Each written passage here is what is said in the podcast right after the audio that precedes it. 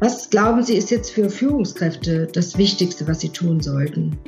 Dass sie einfach das beherzigen, was sie jetzt in den letzten vier Wochen gelernt haben oder auch schon wussten und umgesetzt haben, ähm, dass viel mehr kommuniziert wird, dass ähm, Verantwortung übertragen wird, dass man sich als Führungskraft auch ein Stück weg zurücknimmt und einfach sagt, okay, das können auch andere, ich aber trotzdem da bin für die Leute. Das ist ganz wichtig, dass man genau das, diese Ansätze aus dem Digital Leadership jetzt weiter aufrechterhält.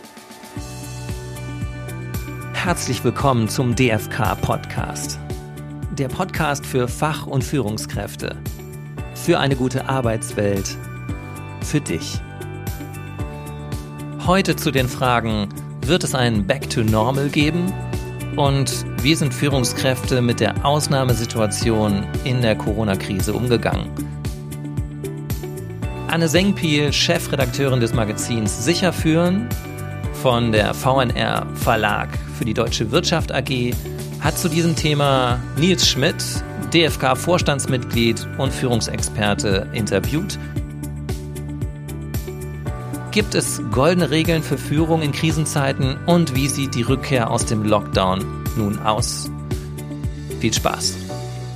Die Normalität wird sich, glaube ich, verändern. Also wir werden garantiert eine andere Normalität äh, demnächst haben, als wir sie gewohnt waren. Wir werden aber zu einer gewissen Normalität zurückkehren.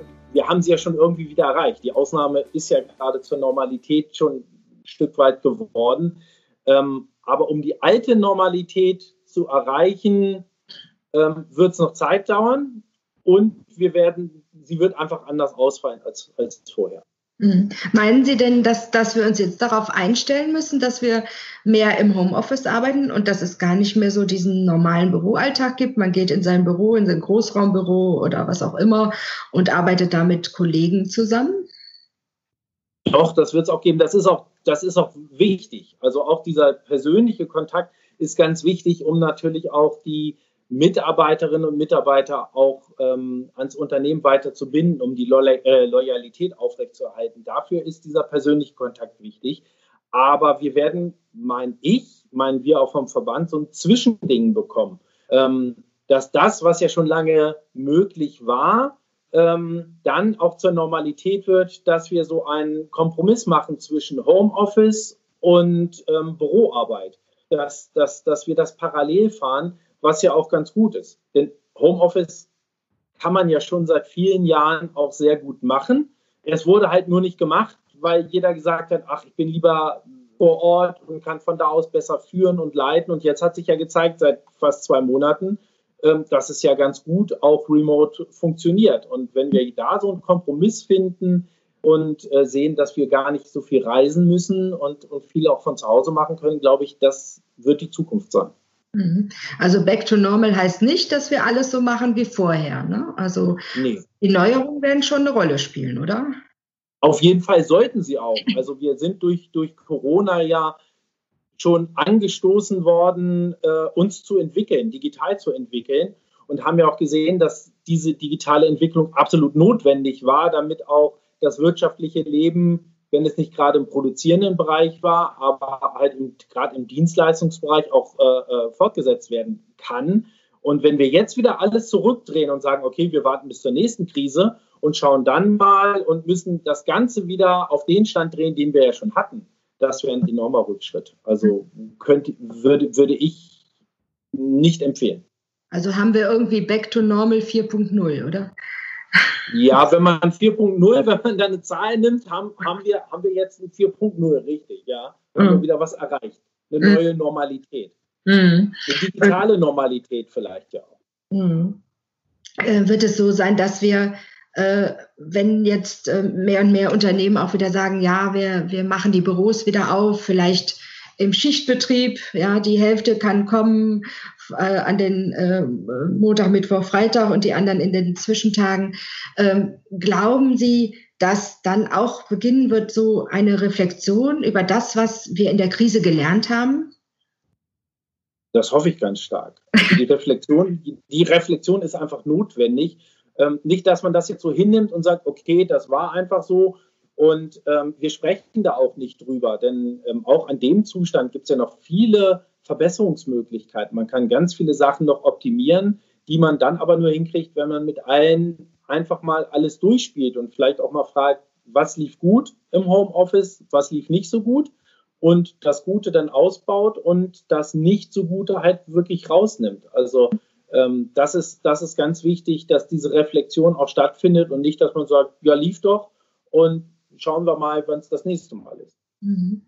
Ja, und vom, äh, zum Thema Homeoffice gibt es ja jetzt auch eine Gesetzesinitiative. Äh, ne? Wie sehen Sie das äh, persönlich und als Verband, also Recht auf Homeoffice? Ja, wir sehen das eher, eher skeptisch. Ähm, wir sind der Auffassung, dass es nicht für alles wirklich auch eine gesetzliche Grundlage geben muss. Ähm, eine vertragliche Grundlage ist was anderes. Das lief sicherlich nicht ganz optimal, obwohl es lief sehr flexibel. Das muss man ja auch sagen. Sowohl Arbeitgeber als auch Arbeitnehmer waren, als es darauf ankam, auf einer Seite, haben an einem Strang gezogen und haben sich auf Sachen eingelassen, die ja gar nicht rechtlich so vorgesehen waren. Denn auch für ein Homeoffice sollte es eine rechtliche Grundlage geben. Natürlich kann man die Leute auch ins Homeoffice schicken, aber jeder hätte auch sagen können, mache ich nicht. Die Notwendigkeit war da, alle haben mitgemacht. Das muss jetzt optimiert werden. Das heißt, die Unternehmen müssen sich mit ihren Mitarbeiterinnen und Mitarbeitern zusammensetzen und einfach schauen, wie jetzt in Anführungsstrichen legitimieren wir das Ganze. Aber jetzt gleich ein Gesetz zu schaffen, um zu sagen, ähm, jeder hat die absolute Freiheit, in Homeoffice, äh, äh im Homeoffice zu arbeiten, würde ich eher nicht sagen, denn das Gesetz kann gar nicht diese ganzen Aspekte mit einbeziehen. Und dann haben wir wieder irgendwas, was gut gemeint ist, aber schlecht umgesetzt. Also ich würde mich jetzt oder wir wünschen uns, dass man die Situation auch reflektiert, äh, sich Gedanken drüber macht, aber jetzt keinen Schnellschuss startet, um irgendwas zu regeln, was eigentlich ganz gut funktioniert. Also ich glaube, das kriegen die Unternehmen mit den Mitarbeitern ähm, wunderbar hin, wenn man da einfach mal schaut, es gibt genug Mitarbeiter äh, oder, oder Mitarbeitervertretungen, ob das nun der Betriebsrat ist, ob das Sprecherausschüsse sind, die da auch unterstützen können. Also ich glaube, wir brauchen dann nicht unbedingt die, die Hilfe vom Gesetzgeber in der Sache. Hm. Es passt ja auch zu dem, was wir eben gesagt haben. Ne? Wenn jetzt wirklich so ein Back to Normal, wie auch immer das Normal aussieht, äh, geschehen wird, dann müssen ja auch die Führungskräfte und die Mitarbeiter sich hinsetzen und sagen, so, was war denn gut? Und wenn, wenn sich jetzt genau. fest, sich jetzt rausgestellt hat, es war gut, dass man äh, auch im Homeoffice war, ja, oder dass man äh, Konferenzen per Video gemacht hat, äh, dann ist es ja auch sinnvoll, das zu erhalten. Und ist es dann die Aufgabe der Führungskraft auch zu sagen, hier für meinen Bereich oder für Mitarbeiter ABC ist Homeoffice sinnvoll und für die anderen nicht? Ja, auf jeden Fall. Das, das, genau da muss man natürlich schauen. Homeoffice ist ja sowieso, war ja auch nur für ein, für einen äh, überschaubaren Kreis überhaupt möglich. Ganz viele konnten einfach nicht ins Homeoffice gehen und äh, da hat man dann andere Lösungen gefunden, die mehr oder weniger optimal waren. Ähm, mit den Leuten im Unternehmen, bei denen das gut klappt, sollte man sich unterhalten und man sollte auf jeden Fall schauen, wo kann ich Homeoffice anordnen, wo bringt es aber auch nichts, wo brauche ich den, den Kontakt, auch den Kontakt vor Ort. Das ist ja auch ganz häufig, wo ich sagen könnte, ich könnte das natürlich von zu Hause machen, aber ähm, das ist eher ja, das ist eher eine Kompromisslösung. Also, ähm, und die Bereiche, in denen das geht, warum nicht? Ähm, die Unternehmen werden es merken, man spart, äh, ähm, man spart Platz und, und kann Räume vielleicht anders nutzen, vielleicht manche Sachen verkleinern, dafür die Homeoffices äh, ausbauen. Ich denke schon. Und im produzierenden äh, Gewerbe oder in der Industrie wird es dann so ähnlich sein wie das, was wir jetzt so äh, im, im, in der Diskussion mit Gastronomie und äh, sowas erleben. Also wird es da einfach Abstandsregeln geben mit, mit gelben Streifen auf dem Fußboden? Ja, das ist, das ist ja gar nicht so möglich. Das war jetzt ja auch schon nicht. Also bestimmte Bereiche, da, da kann man einfach keinen Abstand halten. Das muss man irgendwie anders klären. Also wenn ich dran denke, Handwerksbetriebe, ähm, bei, bei, bei Handwerkerinnen und Handwerkern, die, die nun mal Hand in Hand arbeiten müssen, die können den Meter 50 oder zwei Meter einfach nicht wahren. Ähm, die müssen zusammenarbeiten, aber dann muss man einfach schauen, dass man den Mitarbeiterinnen und Mitarbeitern die äh, richtigen Masken zur Verfügung stellt. Und halt nicht einfach nur eine Stoff Stoffmaske, sondern halt professionelle Masken, dass man einfach schaut, dass, dass der Schutz äh, ausgebaut wird. Ich glaube, mhm. auch das wird in der Zukunft eher sein, dass man auf solche Sachen Acht äh, gibt, aber nicht sagt, wir halten hier auf Biegen und Brechen in jedem Bereich äh, Abstand. Das geht einfach nicht. In der Küche ist das, glaube ich, auch nur ähm, sehr eingeschränkt möglich. Mhm, ja. Ja, oder beim Friseur. Ne? Ja, auch, auch da, da ist nun mal der, der, der persönliche Kontakt. Beim Arzt ist genau das Gleiche, mhm. aber da hatten wir es auch schon immer, dass, dass da natürlich Hygiene eine ganz große Rolle spielt und ähm, dass man da mehr drauf, drauf achten muss. Bei der Führung haben wir das zum Glück ja nicht. Also da sind wir ja, ähm, ja schon, schon privilegiert, was, was solche Sachen äh, betrifft. Ähm, die kann man ja nun mal auch, haben wir jetzt ja auch gesehen, remote machen. Mhm. Es äh, wurde oft so im, im, Zusammenhang mit Führung auch gesagt, je nach Reifegrad des Unternehmens hat das mehr, besser oder schlechter geklappt? Was, äh, was ist, was steckt dahinter? Sind jetzt die äh, Führungskräfte in Anführungszeichen belohnt worden, die früher schon so relativ äh, Richtung Agilität äh, ähm, geführt haben oder, äh, oder haben die anderen jetzt aufgrund der Krise ganz schnell aufgeholt? Sowohl als auch. Also die ähm, Unternehmen, die das schon vorher gelebt haben, die hatten natürlich einen Vorteil beim Start. Als es losging, musste man nicht viel umstellen. Die Unternehmen, die das nicht so gemacht haben, auch bei den Führungskräften, die gesagt haben, ich bin eher der, der äh, im Unternehmen ist und der äh, vom Fleck wegführt, die hatten natürlich ein Problem, dass ähm, ganz viele Plattformen erstmal angeschafft werden mussten. Dann musste geschaut werden, wie läuft das überhaupt, wie gebe ich mich äh, in der, in der äh, Remote-Führung. Ähm, das sind natürlich Vorteile, die Unternehmen hatten, die ja schon dieses Digital Leadership ganz anders gelebt haben. Mhm. Ähm, ich glaube, viele Unternehmen haben aufgeholt, weil man ja auch gesehen hat, das funktioniert gut. Und alle die, die vorher skeptisch waren, denke ich, die meisten werden gesehen haben, das klappt, das passt. Also kann ich machen. Ich muss mich natürlich ein bisschen umge umgewöhnen, aber grundsätzlich gibt das keine großen Probleme. Kann ich auch äh, so führen. Und wenn wir jetzt wieder dieses Back to Normal haben, kann ich es dann auch ideal wieder verbinden mit der Präsenz vor Ort, aber auch ähm, der Arbeit weiter aus dem Homeoffice. Mhm, dann wäre das sozusagen ein, ein positive, äh, eine positive Auswirkung dieser Corona-Krise, mhm. dass ja. wir so einen Digitalisierungsschub erlebt haben, oder? Sehe ich so. Also ähm, mhm. Corona-Krise hat eine Menge äh, Leid gebracht, aber in Sachen Digitalisierung war das ein ganz wichtiger äh, Stoß auch für Deutschland allgemein, um die Digitalisierung voranzutreiben. Und ich glaube, wir haben uns da auch ganz gut geschlagen. Und das ist so das Feedback von den Mitgliedern, mit denen wir so reden, ist durchweg positiv. Natürlich der eine oder die andere ähm, hat sich das alles anders vorgestellt, kommt damit nicht so gut klar. Das wird es immer geben. Das ist ganz normal. Aber grundsätzlich war das, äh, finde ich, für, für Deutschland und für die Wirtschaft, äh, merke ich auch bei uns im Verband. Wir sind ja auch in die Digitalisierung geschubst worden, haben es dann angenommen und, und umgesetzt. Also dafür war es dafür war's gut. War's, mhm. ähm, ist es schon wieder eine wichtige Zeit. Mhm. Was, was äh, wünschen Sie sich so für die, diesen Rückkehr ins Normale, in die Normalität? Äh, ist das so dies, was Sie eben angesprochen haben, dieses Verbinden, also sowohl das, was wir jetzt an Neuerungen äh, erlernt haben und aber auch das, was vielleicht wertvoll war aus der Zeit davor? Ja, dass, dass wir eine Mischung hinbekommen, aber bloß nicht ähm, das umsetzen, ähm, was wir schon hatten. Also nicht wieder dahin gehen, äh, in einen Zustand, den wir schon hatten, ähm, mit äh, der Ansicht, früher war es doch gut, es lief doch. Ähm, das ist eine Chance, die sollten wir wirklich aufnehmen und mitnehmen und ähm, die nachher integrieren in die alte Normalität. Und ich glaube, dann sind wir auch zukunftsfähig alle aufgestellt, wenn wir genau die gesunde Mischung hinkriegen, aber auch mit dem Aspekt, dass viele Sachen ähm, einfach in Zukunft digitaler ablaufen werden. Und ich glaube, da sind wir mittlerweile, naja, wie den Stresstest haben wir, haben wir bestanden, größtenteils. Und wir sind eigentlich ganz gut aufgestellt äh, für, die, für die digitale Zeit, finde ich. Mhm. Jetzt mehren sich ja auch die Nachrichten, dass äh, Unternehmen äh, in die Insolvenz gehen oder äh, eben auch Mitarbeiter entlassen werden. Ähm, kommt das bei Ihnen im Verband auch schon an? Gibt es da schon die ersten Fragen zu äh, arbeitsrechtlicher äh, Natur oder sind wir da ja, noch von entfernt? Leider.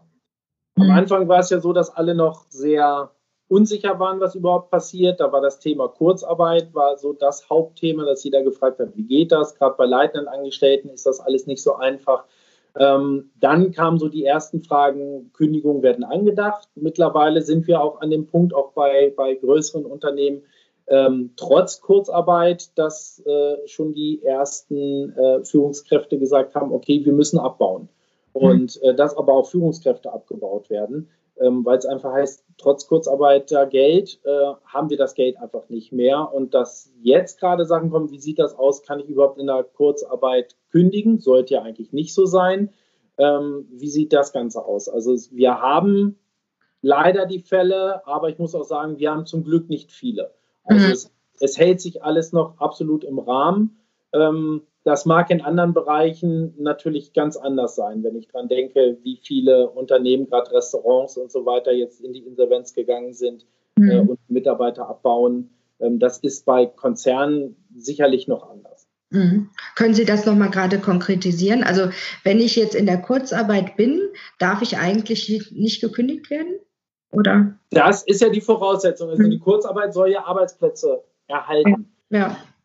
Aber das Ganze geht natürlich, äh, ist, ist, ist jetzt nicht die absolute Sicherheit, dass gar nicht gekündigt werden kann. Also wenn ein Unternehmen in die Insolvenz geht, dann wird man auch trotz Kurzarbeit kündigen, dann kündigt nachher oder beendet nachher der Insolvenzverwalter das Arbeitsverhältnis und nicht der Arbeitgeber. Dann geht das halt nicht anders. Das sind aber Extremfälle. Also grundsätzlich hat man ja nun mal gesagt, die Mitarbeiter nehmen ja auch Gehaltseinbußen hin. Dafür mhm. soll nicht gekündigt werden. Mhm. Es ist aber leider halt so, wenn das Unternehmen gar nicht mehr funktionieren kann, dann ähm, bleibt nichts anderes übrig. Mhm. Dann sind wir ja eigentlich nicht nur mit den Unternehmen in so einem riesen äh, Transformationsprozess, sondern eigentlich die Wirtschaft an sich. Ne? Man könnte sogar sagen, global hat sich da, ist da irgendwas auf Null gestellt und jetzt gucken wir, wie, wie man da, mit welchen Methoden man da wieder herauskommt. Genau, das zeigt sich jetzt ja gerade, dass, dass die ersten Länder auch, auch wieder sagen, die ersten Bundesländer auch sagen, okay, wir müssen hier aufweichen, was auch nachvollziehbar ist. Man darf aber natürlich nicht den, den, den Schutz der Bevölkerung äh, außer Betracht lassen. Also das ist hier mhm. gerade, das, das, man muss mit sehr viel Fingerspitzengefühl rangehen, ähm, weil wir ja auch sehen, jetzt geht's los. Nach fast zwei Monaten sind auch große Unternehmen so weit, ähm, naja, ähm, in einem Bereich, in dem, in dem viele einfach sagen, wir können jetzt nicht mehr, wir müssen wieder eine Normalität hinkriegen, damit es das Unternehmen weitergibt. Mhm. Glauben Sie, dass das auch zu so einem Wertewandel führen wird? Also äh, gestern hatte ich äh, nochmal hart aber fair geschaut, da war eine Mutter, die, zum, äh, die dann beschrieb, wie der, wie der Alltag zu Hause aussieht mit äh, Homeoffice und zwei Kindern, die zur Schule gehen. Ähm, und äh, also können Sie sich vorstellen, dass da auch innerhalb der Unternehmenswerte sich was verändert, dass äh, für, für, für Menschen, die in so einer Situation zum Beispiel arbeiten, alleinerziehend zwei Kinder oder meinetwegen auch beide im Homeoffice äh, zwei Kinder oder mehr, äh, dass sich da was ändert in der Einstellung der Unternehmen, dass man sagt, ja komm, wir brauchen die Arbeitskraft, aber das, das andere Leben muss auch geregelt werden? Das wäre schön. Also wir hatten ja am Anfang diese große äh, Solidarität von beiden Seiten, also von Arbeitgeberseite, aber auch von Arbeitnehmer- und Arbeitnehmerinnenseite, ähm, dass, dass ja alle füreinander da waren und dass man auch gesagt hat, natürlich, wir schicken die Leute über 60 erstmal bezahlt nach Hause, stellen bezahlt frei, wir, wir stellen die Leute bezahlt frei, die sich um Kinder kümmern müssen, bis das geregelt war. Es hat ja auch alles gedauert, bis die Betreuung gewährleistet war. Ähm, ich glaube aber, das wird irgendwann abnehmen. Das Unternehmen, das sicherlich, es gibt das ein oder andere Unternehmen, was garantiert diesen sozialen Aspekt berücksichtigt. Es wird aber auch viele Unternehmen geben, die sagen, nee, das können wir uns einfach nicht leisten. Also wir müssen hier gucken, dass wir wieder auf die Beine kommen und dann können wir keine Rücksicht nehmen, ob jemand alleinerziehend ist oder ähm, jetzt gerade Probleme hat, ganz allgemein sich um die Betreuung zu kümmern. Es wäre wünschenswert, aber ich glaube, es wird nur ein Teil umsetzen. Mhm. Ja. Naja, und diese ganze, was wir ja früher, äh, was wir ja in der Zeit vor Corona auch schon mal diskutiert haben, so dieses äh, Start-up-Atmosphäre, ne, die kann man nicht in, in jedem Unternehmen ja, ja. auch realisieren. Genau, da, da gibt es Bereiche, da geht das wunderbar. Und es geht auch alles für eine gewisse Zeit, aber wir sind jetzt natürlich ähm, zwei Monate, das ist schon wirklich eine sehr lange Zeit. Und das aufrechtzuerhalten, wird natürlich schwierig, ähm, dass man auch sagt, okay, wir gewährleisten das. Das können, glaube ich, auch nur ein paar Unternehmen machen. Alle anderen müssen erstmal schauen, dass es allgemein weitergeht. Mhm. Wenn wir jetzt nochmal einen Blick durch die Brille der Führungskräfte werfen, äh, Sie haben eben gesagt, wir kommen in einen neuen Zustand der Normalität, also nicht in den alten von vor Corona. Was glauben Sie, ist jetzt für Führungskräfte das Wichtigste, was sie tun sollten im nächsten Schritt zur Normalität?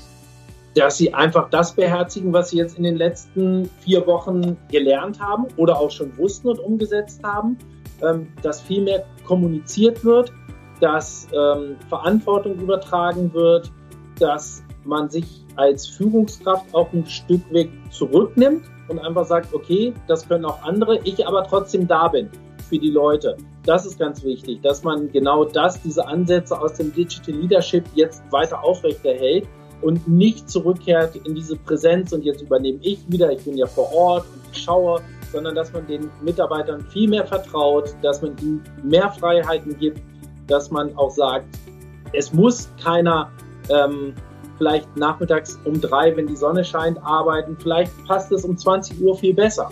Da muss natürlich, und da ist wieder der Gesetzgeber gefragt, da muss der Gesetzgeber mitmachen beim Arbeitszeitgesetz, betrifft jetzt die leitenden Angestellten nicht, aber halt die anderen Führungskräfte, dass man das Ganze ein bisschen aufweicht und das aber auch im Führungsverhalten, dass man den Mitarbeiterinnen und Mitarbeitern viel mehr Chancen gibt, ähm, flexibler zu arbeiten.